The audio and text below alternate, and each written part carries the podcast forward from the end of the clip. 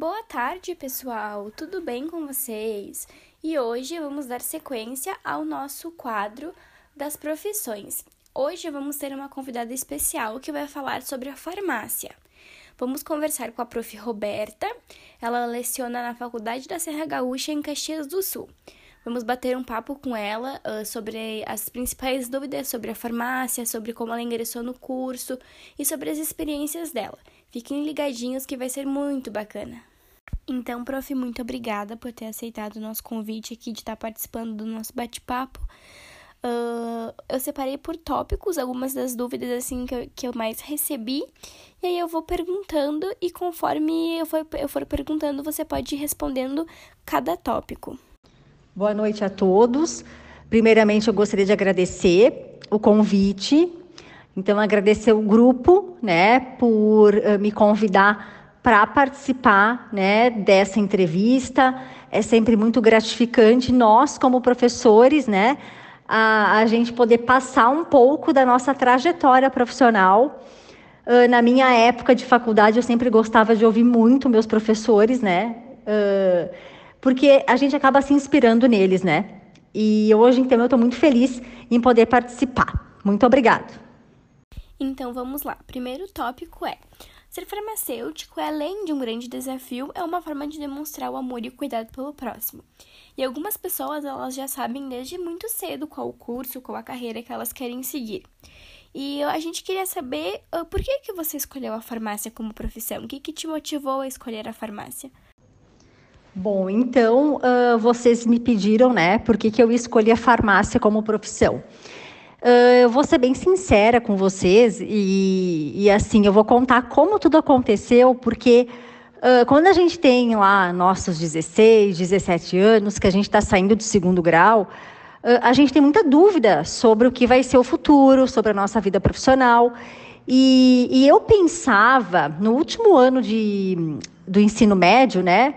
eu pensava em fazer alguma coisa relacionada à administração de empresas, porque o meu pai tinha uma, uma uh, empresa, uma transportadora, e eu pensei em trabalhar com ele. Mas aí, uh, um dia, eu encontrei a mãe de um colega meu, de um amigo meu de segundo grau, no mercado. E ela disse: Roberta, por que, que tu não faz farmácia? Tu gosta de estudar, tu é dedicada e assim eu acho que seria é, tem o, tu tem o perfil para fazer farmácia, né?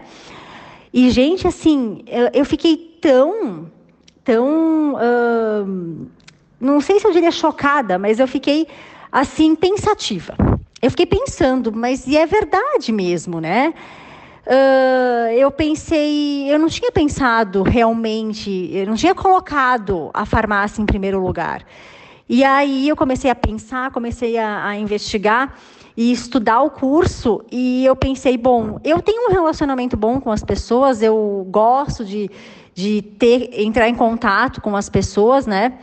E depois o que me motivou bastante também foi o fato de que a farmácia dava muita e ainda hoje também, né? É um curso que abrange muitas áreas. Então, na época eu pensei, ah, eu posso tra trabalhar em laboratório de análises clínicas, posso trabalhar em farmácia comercial, em manipulação. E era uma área que na época, gente, isso em 2000, 2000 e não, 2000. Isso, que foi o ano que eu entrei no que eu fiz vestibular, tava o curso estava crescendo, né? E, e a obrigatoriedade da presença do farmacêutico começou então a, a, aparecer também, né? E aí, uh, aí eu vi uma como uma opção e hoje eu sou muito feliz.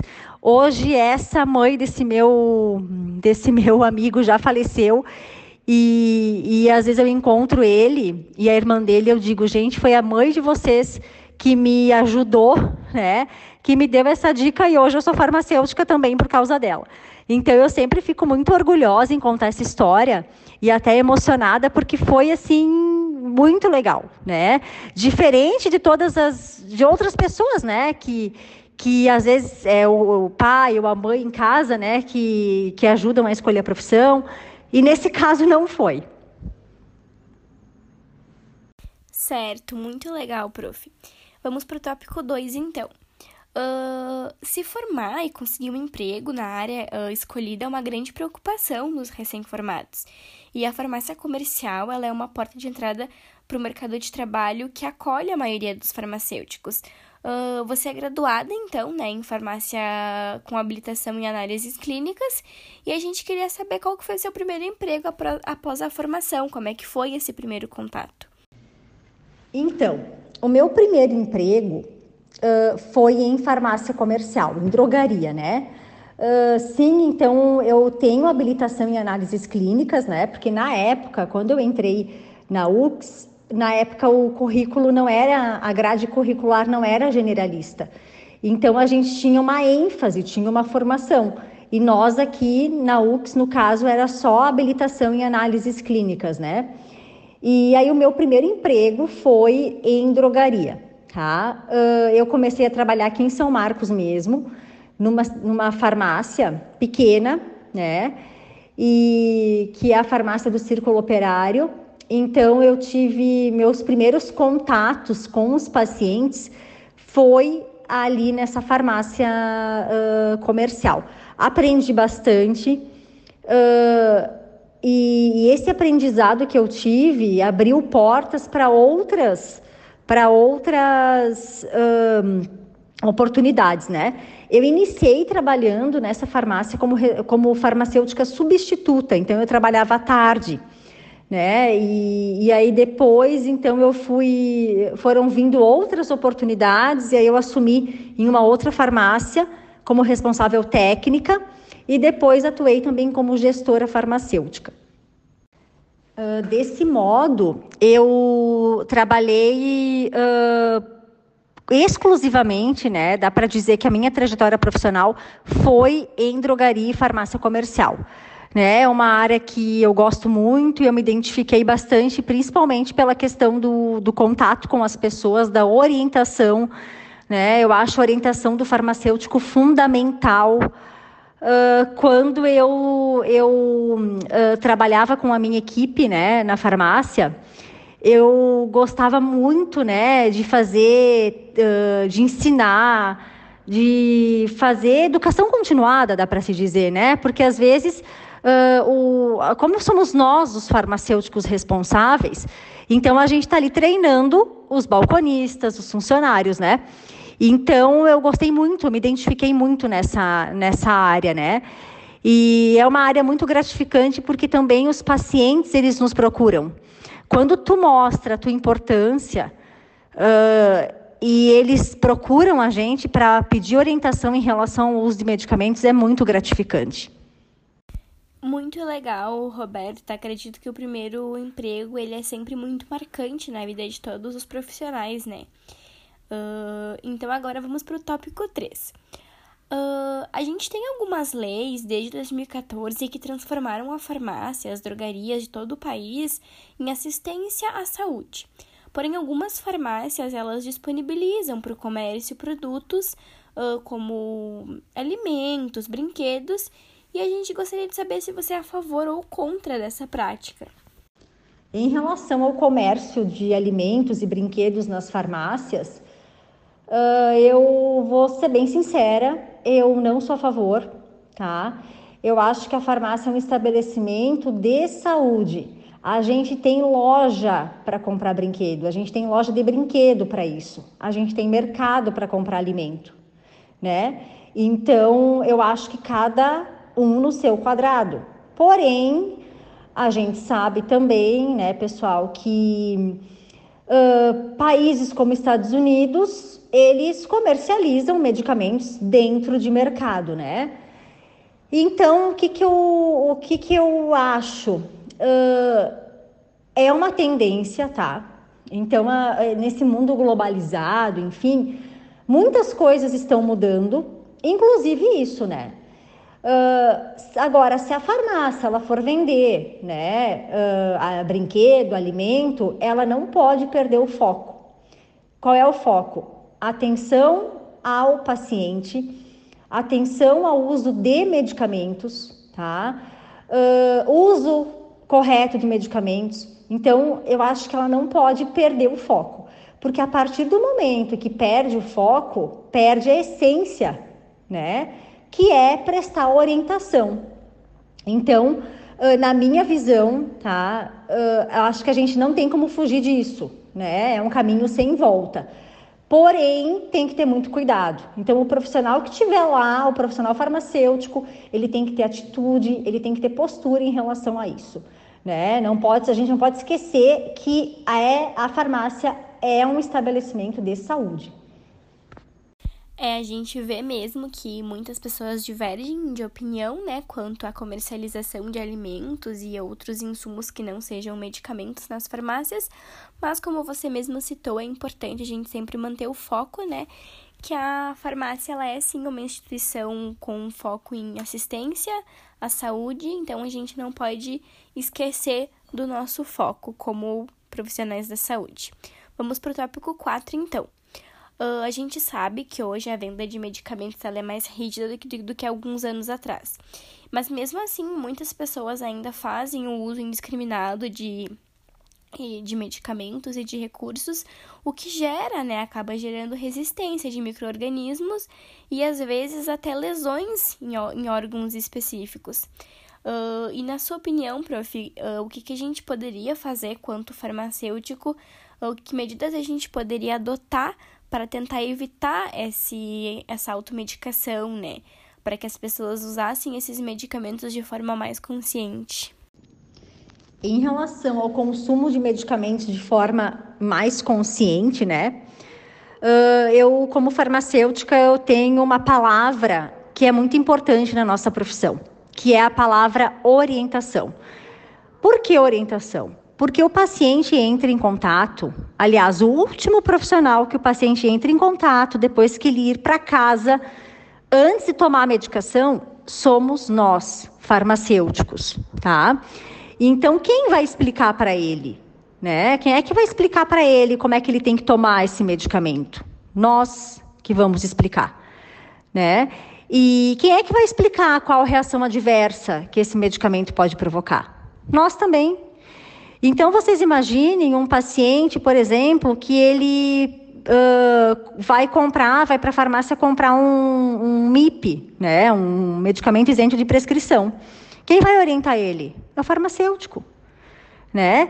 E então vocês peguem como exemplo o paracetamol. O paracetamol ele é um princípio ativo presente em vários medicamentos. Ele é um, ele está presente nos antigripais, ele está presente junto com o carisoprodol, que é relaxante muscular, com o diclofenaco, né?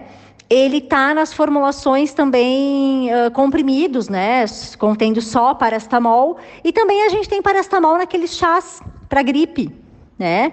E aí vocês imaginem um paciente com tudo isso em casa, todos esses medicamentos contendo paracetamol em casa, e aí ele está com dor de, nas costas, ele tá, que é um relaxante muscular, mas aí tem paracetamol junto. Ele está gripado, ele toma um outro antigripal que tem paracetamol, e assim vai. Né? Então ele vai tomar lá quantos medicamentos contendo paracetamol e ele não sabe. Quem é que vai orientar? Nós. Né? Então, na minha visão, a principal medida, tá, uh, que a gente pode fazer é orientar, tá?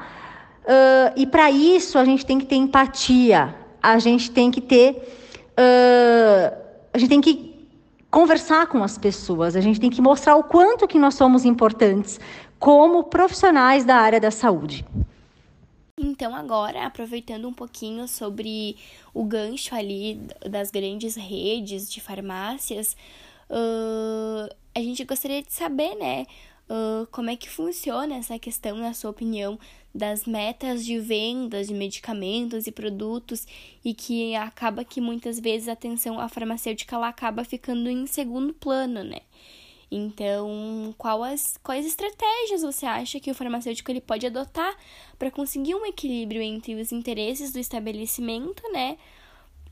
Já que a gente vive nesse mundo tão capitalista e profissional também e do paciente, né? Como que a gente pode tentar manter um equilíbrio entre essas duas coisas? Bom, em relação às metas de vendas e produtos de medicamentos e produtos, né?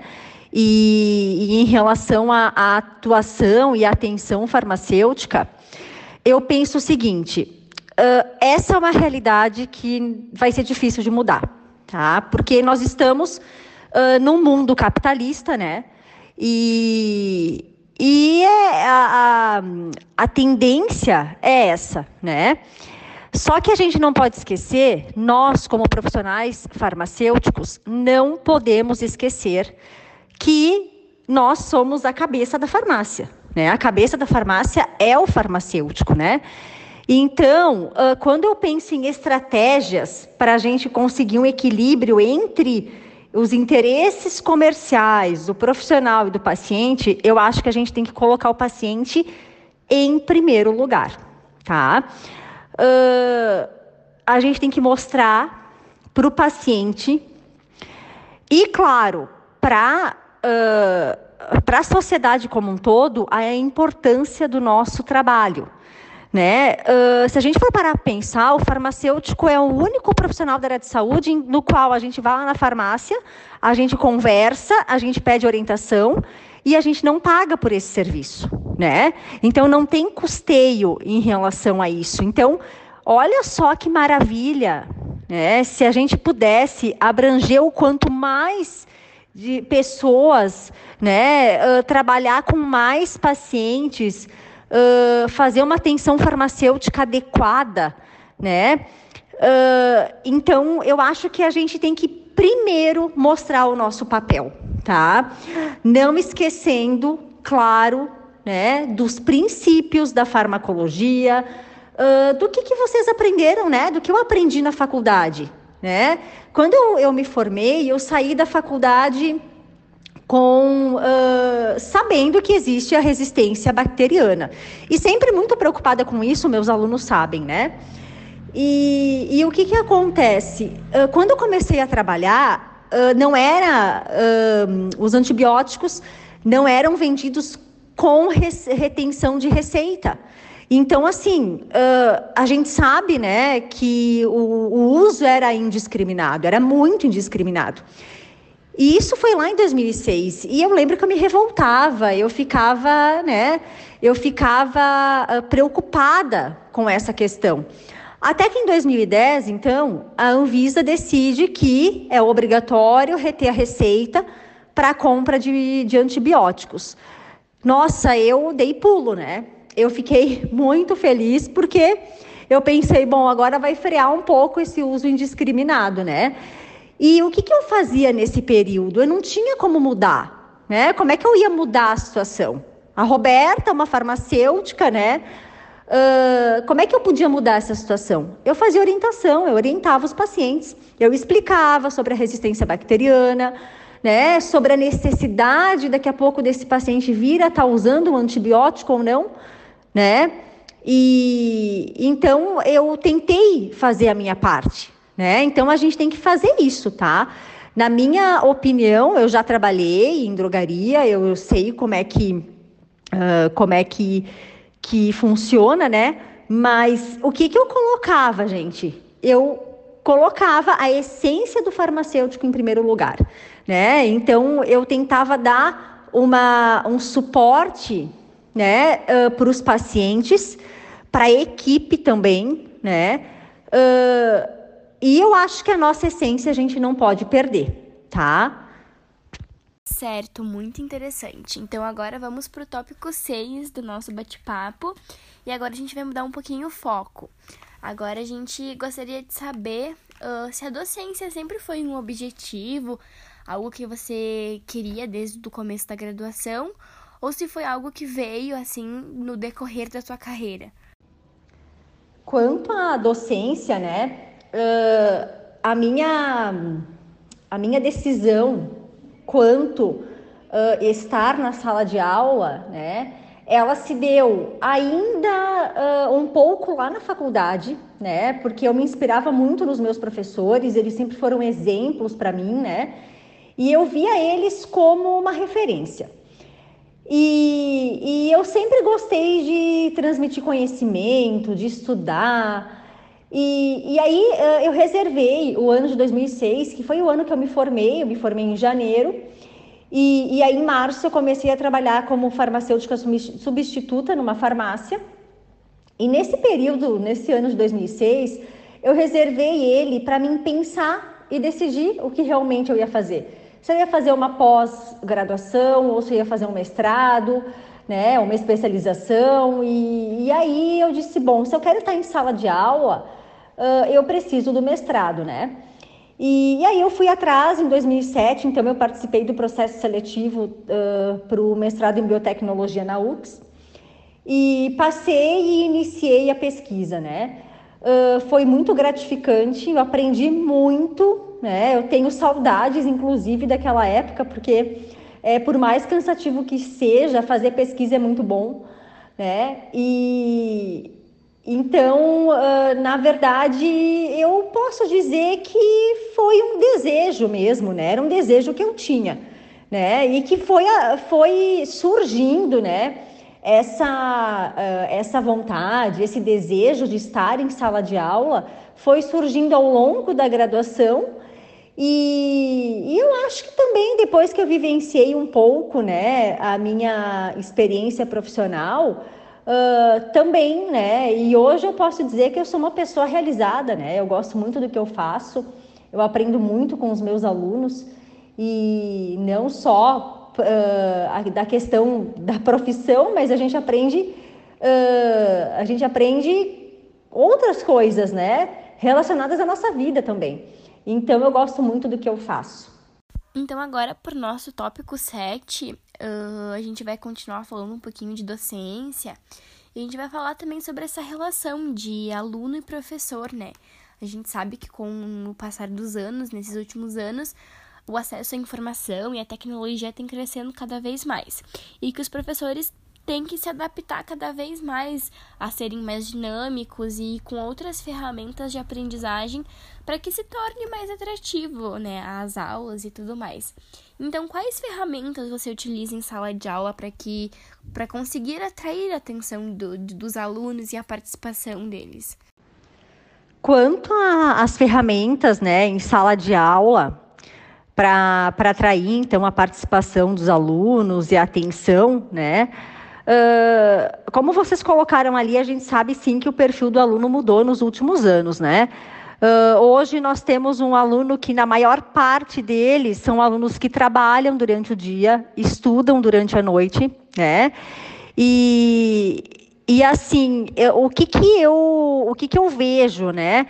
Primeiro, num primeiro momento, o aluno tem que ter uma interação com o professor, né? O professor tem que acolher esse aluno, né? Uh, entender as suas necessidades, as suas dificuldades.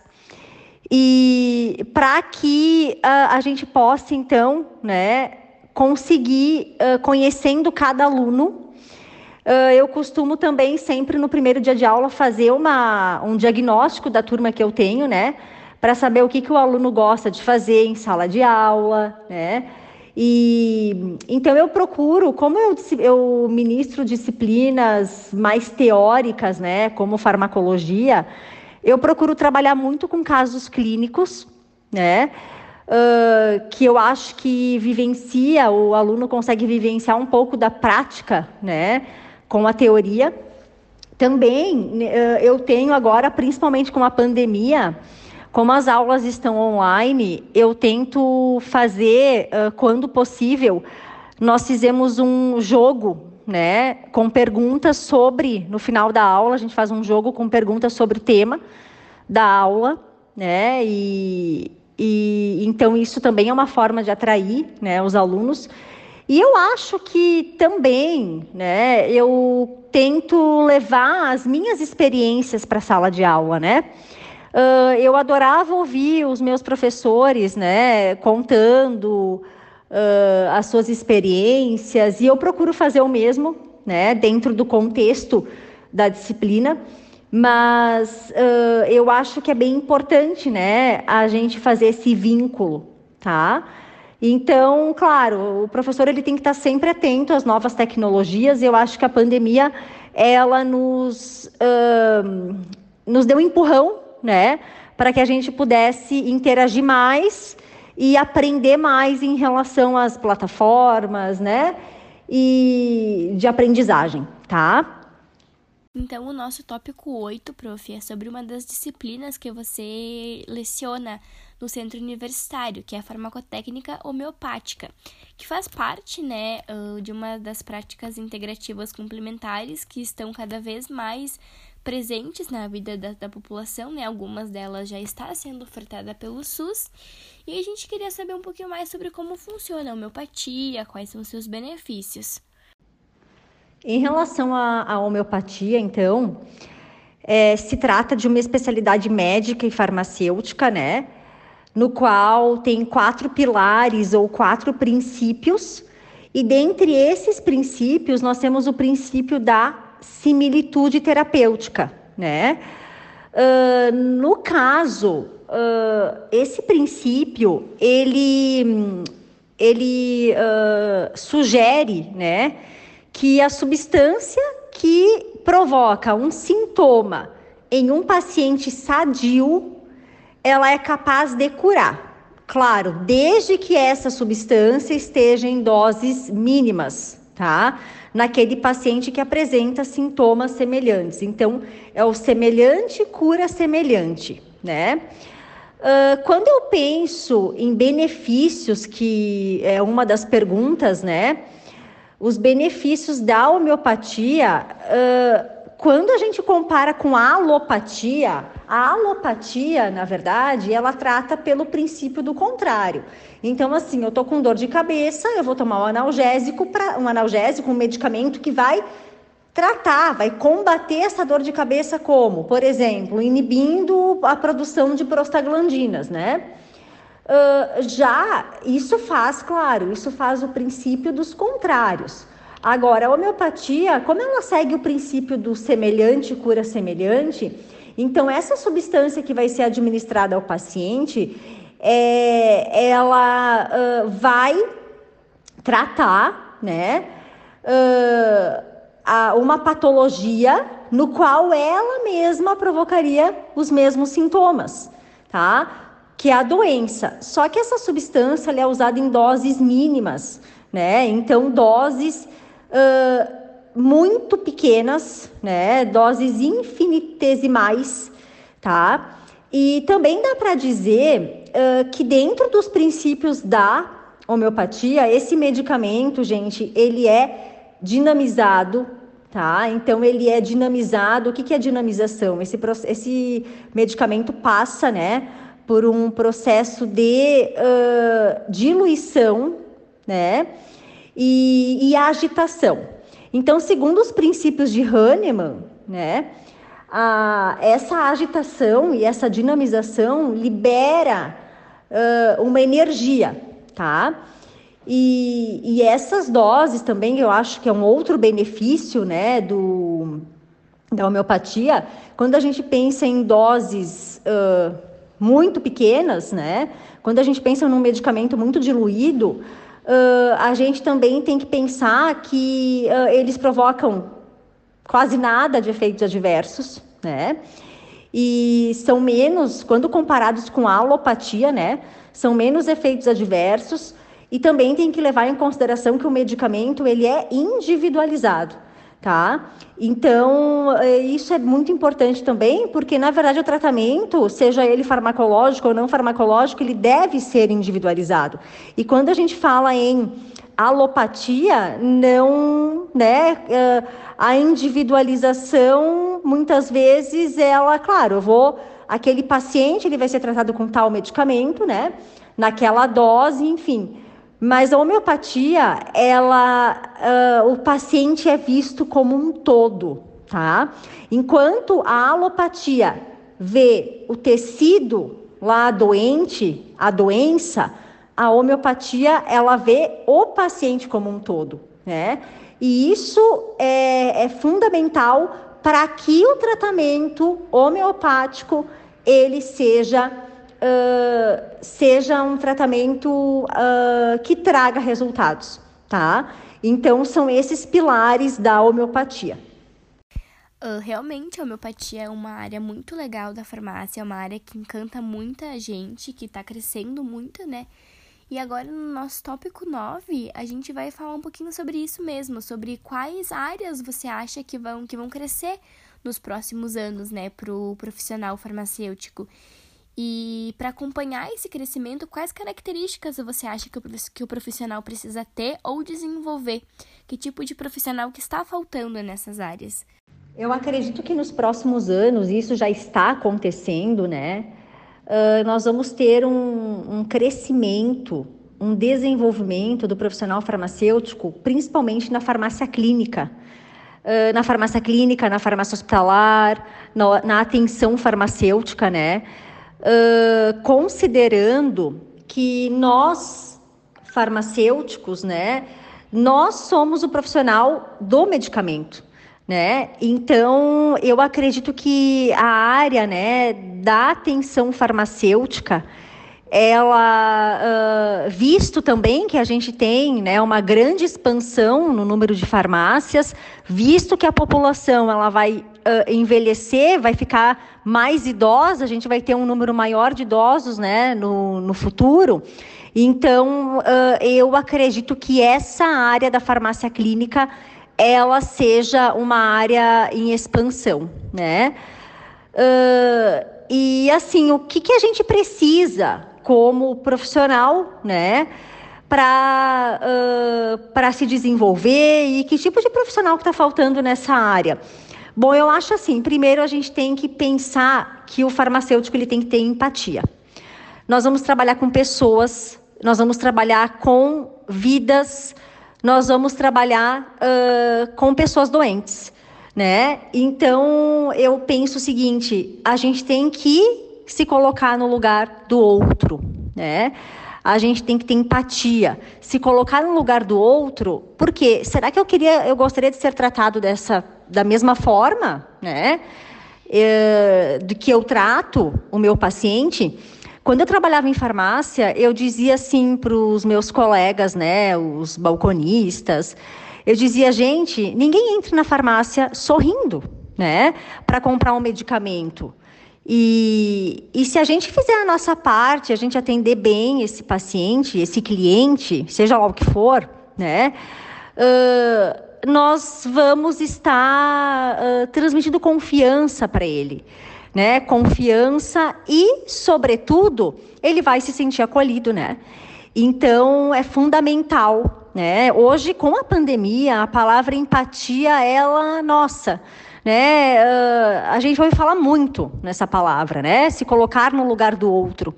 Então, uh, o profissional, eu não digo só o profissional farmacêutico, mas todos os profissionais da área de saúde, uh, eles precisam se colocar no lugar do outro, né? Porque o que, que esse paciente está sofrendo, né? O que que o, ele está com uma doença, né? Ele está precisando tratar essa doença. Então, uh, ele tem que ter um apoio, né? E eu vejo nós como esse pilar para ele, né? Como um apoio, tá? E assim, gente, uh, eu acho que quando vocês me pedem, né, que tipo de profissional está faltando, olha, eu acho que faltam profissionais comprometidos. Comprometimento em todos os sentidos, gente. Né? Uh, comprometimento com o paciente, com o trabalho, em cumprir a, a, em cumprir as suas funções, né? E então uh, um profissional que apresente empatia, né, e comprometimento, né? Eu sempre digo para os meus alunos, gente, façam a diferença onde vocês vão trabalhar, né? Eu acho que a gente tem que pensar que se a gente fizer igual a todo mundo, uh, o mundo vai continuar o mesmo. E se a gente fizer uma diferença, né? Plantar uma sementinha lá onde nós estamos, será que que a gente não pode mudar? É lento o processo, é, mas eu deixei um legado. Né? Aí, quando eu tiver mais velho lá, eu vou pensar, nossa, eu deixei um legado, né? E isso é o mais importante da vida, né? Então eu penso dessa forma. Certo, prof. Então agora a gente está quase chegando no fim dos nossos tópicos e a gente não pode deixar de falar sobre o Covid-19, né? Uh, e sobre as vacinas que estão sendo utilizadas no combate ao vírus. Uh, a gente queria saber, então, agora, no nosso tópico 10, uh, se você poderia explicar para os nossos ouvintes como que as vacinas funcionam e o porquê algumas podem gerar reação após a aplicação. E para finalizar, então, prof, quais medidas que você acha que os farmacêuticos e demais profissionais da saúde podem adotar com as pessoas que são contra o uso da vacina? Bom, essa pergunta, né, em relação ao, ao que, que a gente pode fazer, nós, como profissionais da área de saúde, né, para que as pessoas uh, que são contra vacinas, né, elas aceitem, uh, o que, que a gente podia, né, uh, quais medidas nós poderíamos tomar com essas pessoas que não aceitam a vacinação. Olha, é uma pergunta difícil, né? Difícil por quê? Porque cada, cada pessoa, né, ela entende de uma forma, né? cada uh, pessoa interpreta de uma forma. Então, assim, uh, muitas pessoas, é, hoje com a tecnologia e com a informação, né, a gente tem muitas fake news. E, e eu acho que isso atrapalha muito. Né? As fake news elas acabam uh, fazendo com que a pessoa acredite em coisas que não existem, né? Então, por exemplo, vacina causa câncer, né? Gente, é um absurdo, tá? Mas eu já ouvi isso. Então, uh, o, que, que, o que, que eu acho? A gente, como profissional da área de saúde, a gente tem que explicar, orientar as pessoas. Principalmente, eu acho que a gente tem que tocar num ponto uh, que é o ponto fraco, né? Porque assim, se eu não me vacinar, ou se eu não vacinar o meu filho, eu vou estar comprometendo não só a saúde dele, mas da população como um todo. Se eu estou vivendo em sociedade, né, eu tenho que pensar que eu não vivo sozinho. Então, uh, daqui a pouco, assim, eu não vacino meu filho, né? E aí, uh, fulano não vacina também o filho. Ou eu não me vacino. Eu estou suscetível à doença, eu estou suscetível à infecção né? Uh, a outra pessoa que não se vacinou também, e daqui a pouco isso pode né, uh, levar a um surto né, de, um, de uma infecção, vamos supor. Então, eu acho que a gente tem. O que a gente tem que fazer é orientar. Né? E a partir do momento que as pessoas entenderem que a gente vive em sociedade e que a saúde é um bem comum a todos, uh, eu acredito que as coisas comecem a mudar. Caso contrário, a gente vai ter esses movimentos, uh, esses movimentos anti-vacinas, né, uh, constantes, tá? Claro, a gente não pode negligenciar, a gente sabe, né, como eu comentei na, na, na pergunta anterior, né, Uh, as vacinas, elas também podem gerar efeitos adversos? Podem, eles não devem ser negligenciados, tá? Uh, mas e o, o bem que essas vacinas trazem para a população? Né? Se a gente for olhar aqueles países que já vacinaram grande parte da população, eles já estão voltando a uma vida normal, né? Então, acho que falta conscientização das pessoas. Então, agora o nosso bate-papo chegou ao fim. Prof, a gente gostaria de agradecer a sua participação por ter disponibilizado o seu tempo e seus conhecimentos, suas vivências conosco e com os nossos ouvintes. Tenho certeza que vai agregar a todos que já estão no curso, aqueles que pensam em ingressar no curso. Vai ser algo muito esclarecedor para todos. Muito obrigada e espero que todos tenham gostado. Por fim, então, eu gostaria de agradecer aos alunos que me escolheram, né? Então, obrigada pela confiança em, em fazer esse trabalho, em participar desse trabalho com vocês. Uh, ficou muito legal, uh, perguntas extremamente importantes, né? E que fazem parte da nossa profissão. Eu espero ter ajudado, espero ter sido que vocês tenham compreendido, né? Uh, as minhas respostas e, e qualquer dúvida eu estou à disposição. Foi muito bom ter compartilhado conhecimento com vocês. Tá? Um grande abraço a todos.